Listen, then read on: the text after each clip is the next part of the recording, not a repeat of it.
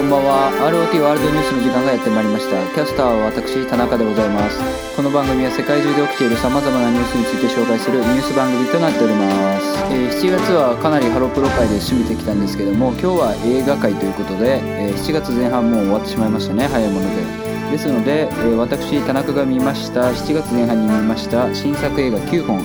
えこれについて、まあ、基本的にはネタバレありのレビューでお話ししたいなと思います、えそれでは紹介する9本なんですけども、えー見た順ですね、えー夏への扉」「ピーター・ラビット2」「ゴジラ VS コング」「トゥモロー・ウォー」「ブラック・ウィドウ」「東京リベンジャーズ」「プロミシング・ヤング・ウーマン」「ライトハウス」「竜とそばかすの姫」という順番で話したいと思います。多分ですね竜とそばかすの姫の話が一番長くなるかな。まあさっき見てきたさっきというか今日見てきたばっかですのでっていう感じですね、えーそれではまず1本目。夏への扉えー、とこの映画はですね、えーハインラインっていう、まあ、作家の有名な古典的な SF が原作で、まあ、それを、まあ、日本で映画化したやつなんですけどもちなみに僕は原作は、えーちょっと読んでなくて「あの夏への扉」っていうのは何かと言いますとあの猫がいるんですねピートって呼ばれる猫がいるんですけどその猫がとにかく、まあ、冬が嫌いというか冬が嫌いなのでえっと、まあ、部屋にいる時にその扉をどんどん開けていくんですよ。まあ、それが夏につながってるんじゃないかみたいなことで「夏への扉」っていうタイトルなんですけど、まあ、映画見た限りはそうでした。でどういった話かと言いますと、まあ、めちゃめちゃ簡単に説明すると1995年とその30年後である2025年が舞台で主人公の高倉総一郎っていうのがあの山崎賢人君なんですけど、まあ、山崎賢人君がいろいろあって2025年まで冷凍睡眠してるんですね。ででもその自分がまあ好きだったと好きというかまあ妹みたいな感じで可愛がってたこれは清原果耶さんが演じていますけどリコっていう女の子がいまして、まあ、この子が30年後にはなぜか死んでるということになってましていやおかしいぞということで再び95年に戻ってリコを救いに行くっていう話なんですけどあのこれ普通にネタバレで話しますけど、まあ、どういった話かと言いますと、えーのび太がドラえもんを作ってましたみたいな感じの話ですね。はいあ一番個人的にああそうなんだっていうところはあの95年が舞台なので当時の、まあ、ヒットソングが流れるんですけど、まあ、そのモチーフがミスチルの「クロスロード」ということで、まあ、僕はミスチルすごい好きなので、まあ、そこは結構嬉しいサプライズだったんですけどなぜか主題歌はリサさんのサプライズだったっていうそこはクロスロード流すんちゃうんかいみたいな感じはありましたけどね。はい。続きまして「ピーター・ラビット2バーナバスの誘惑」なんですけど、えーまあ、これはピーター・ラビットの、まあ、実写版ですね。これは個人的になんですけどめちゃくちゃおすすめでコメディ映画としておすすめです。あの1より僕は全然面白いなと思ってまして、えーどういった話かと言いますと簡単に言うとその銀行強盗とかのケーパーものとかそういうジャンルの映画あるじゃないですか。あれの、まあ、ウサギたちバージョンとか野生の動物たちバージョンっていう感じでその銀行強盗でしたらあの金を盗むんですけど、まあ、ウサギたちなんで野菜とか果物を盗むっていうなんかその設定が面白い今聞いてあちょっと面白そうだなと思った人はぜひとも見てほしいなと思います。多分劇場でめちゃめちゃ笑いましたね。すごい漫画っぽいスラップスティックなあのコメディなんですけど僕はめちゃめちゃめっちゃ面白いなと思いましたね。はい。普通に笑えた。でなんか一応テーマ的なのもあの本当の自分とは何かみたいなまあ、一応教訓的なものもあるんですけど、まあ、そこは別に、まあ、どうでもいいっちゃどうでもよくて本当に笑えるというかコメディ映画としてよくできてるな面白いなっていうのが、えーピーター・ラビット2バーナバスの誘惑でした。続きまして「ゴジラ VS コング」こちらもビッグタイトルなんですけど、まあ、これもネタバレありネタバレありというかねなんか映画サイトであもうその情報出していいんだっていう情報も出ちゃってましたけど、まあ、そこは伏せましょうか一応。もうこの映画は単純にもう本当に単純にゴジラとキングコングが戦ってるシーンは面白いですよ。というかあの後半ね香港に舞台が映るんですけどそっからはずっと面白いと思いましたね。それまではちょっとなんか変なに変なというか薄い人間ドラマというかあの今の時代に陰謀論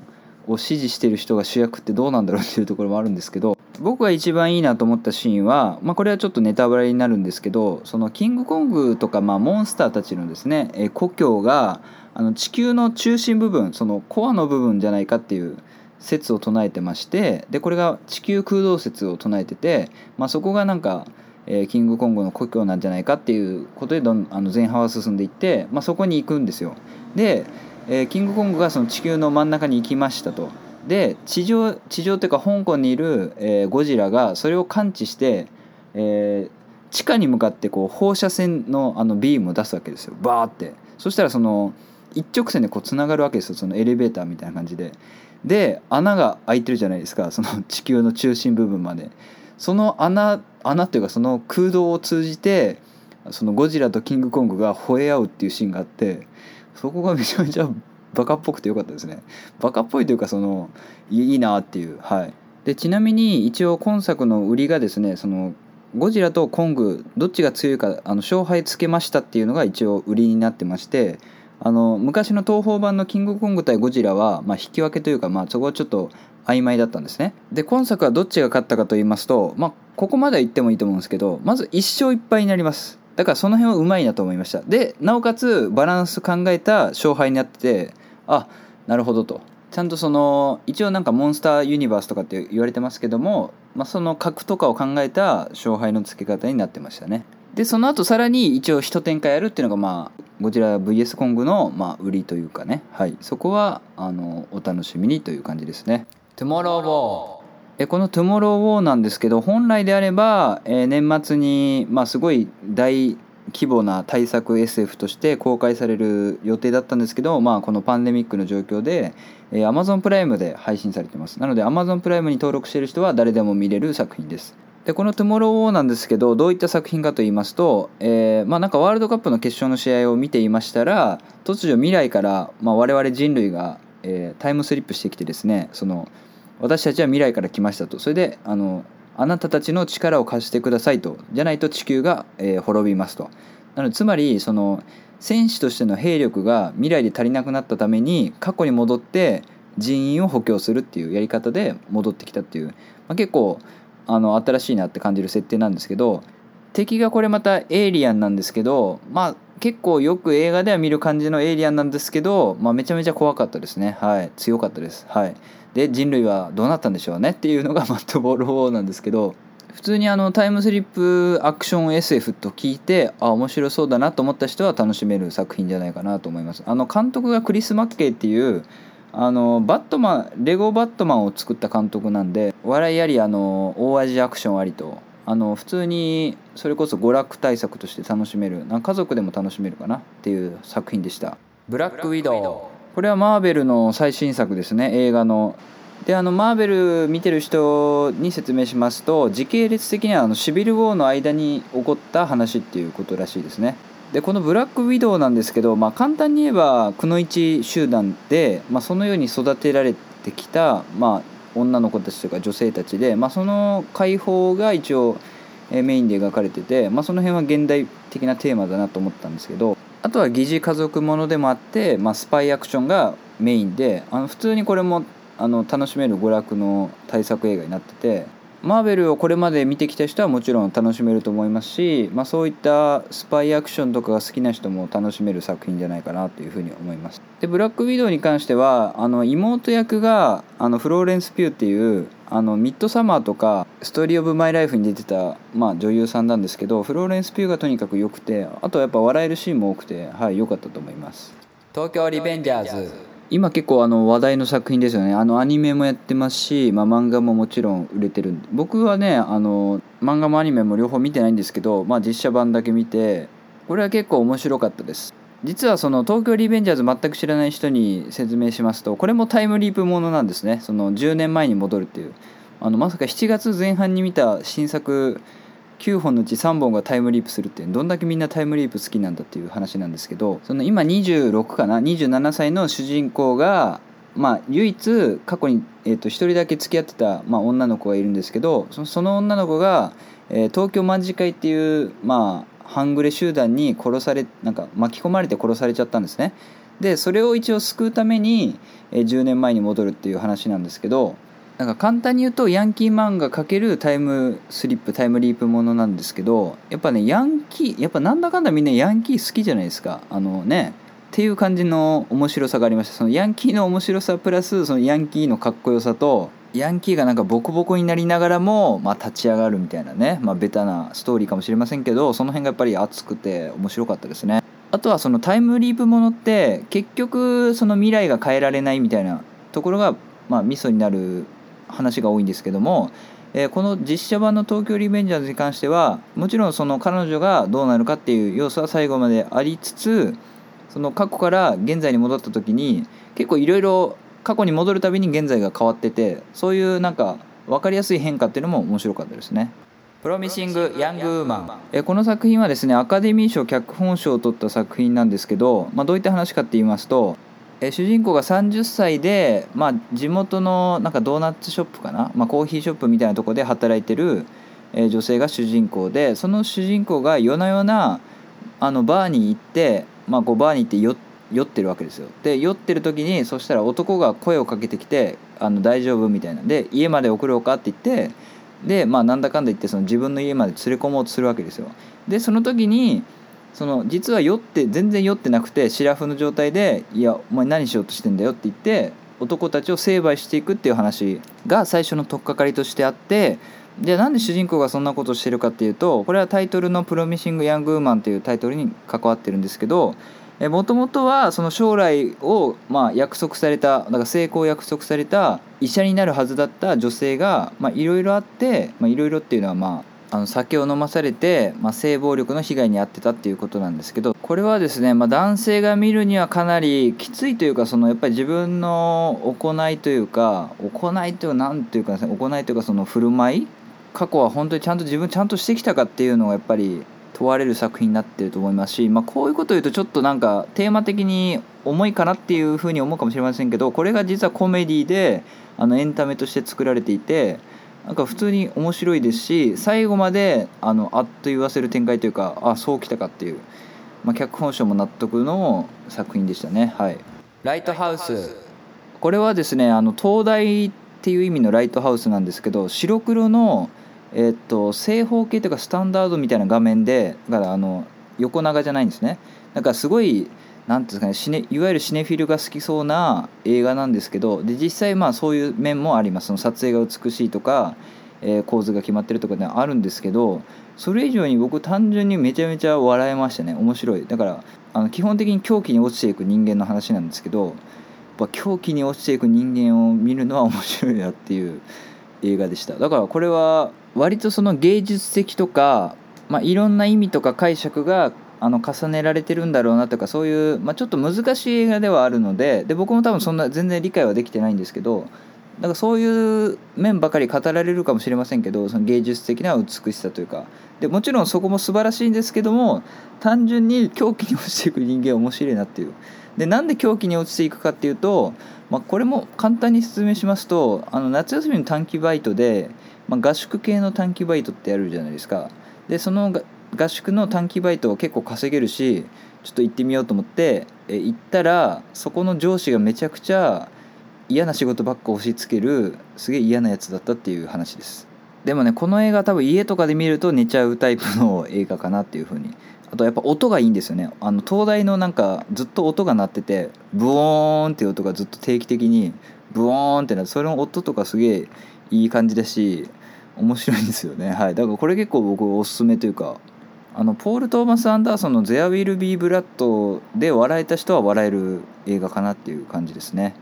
竜とそばかすの姫。はいいよいよ来ました。竜とそばかすの姫。これがいい話したくてね今日収録収録してるようなもんなんですけどこれ結論から言いますと気になってる人は見に行った方がいいかなという感じです。そのこれは全然面白くないからもう本当につまんないから見に行かない方がいいってなんか切り捨てるにはもったいない作品かなって思うしでも逆にいやこれはめちゃめちゃ面白いからぜひ見に行ってくださいっていう感じでもない。だかちょっと評価難しいというかまあまあまあっていう感じなんですかね。僕的にその映画に関して言うと、まあ、一番細田さんで完成度高いなと思うのは「時をかける少女で」一番好きなのは「サマーウォーズ」かなっていう感じなんですけど別に「サマーウォーズ」ってその完成度が高くて評価されてる映画じゃないと思うんですよね。どちらかというとツッコミどころもあるけど、まあ、楽しめるっていう作品だと思うんですけど、えー、それに比べても「サマーウォーズ」の方が完成度高いっていう感じが「竜とそばかすの姫」でしたね。なのでなんか気になるところを突っ込み出すとなんか細かい点を上げ出すとかなり多い作品だとは思います。で一番良かったのはですねキャラクターは結構全般的に良かったんですけどあの主人公すずの親友役でヒロちゃんっていう役がいるんですね別役ヒロカっていう名前なんですけど、えーと、声優はあの夜遊びの生田リラさんがやってるんですけどそれまずね生田リラさんの声優もめちゃくちゃいいしとにかくこのヒロちゃんのキャラがもう僕的には細田守がこれまでに作ったキャラクターの中で一番いいんじゃないかって思えるぐらいもう僕的には刺さったというかハマったというかもうヒロちゃんの活躍する映画というかドラマが見たいぐらいドラマというかねアニメシリーズが見たいぐらいもうとにかくヒロちゃんがね最高でしたね。かなんか本当にヒロちゃんがいろんな悪巧みを考えたりとかあとヒロちゃんが早弁したりとか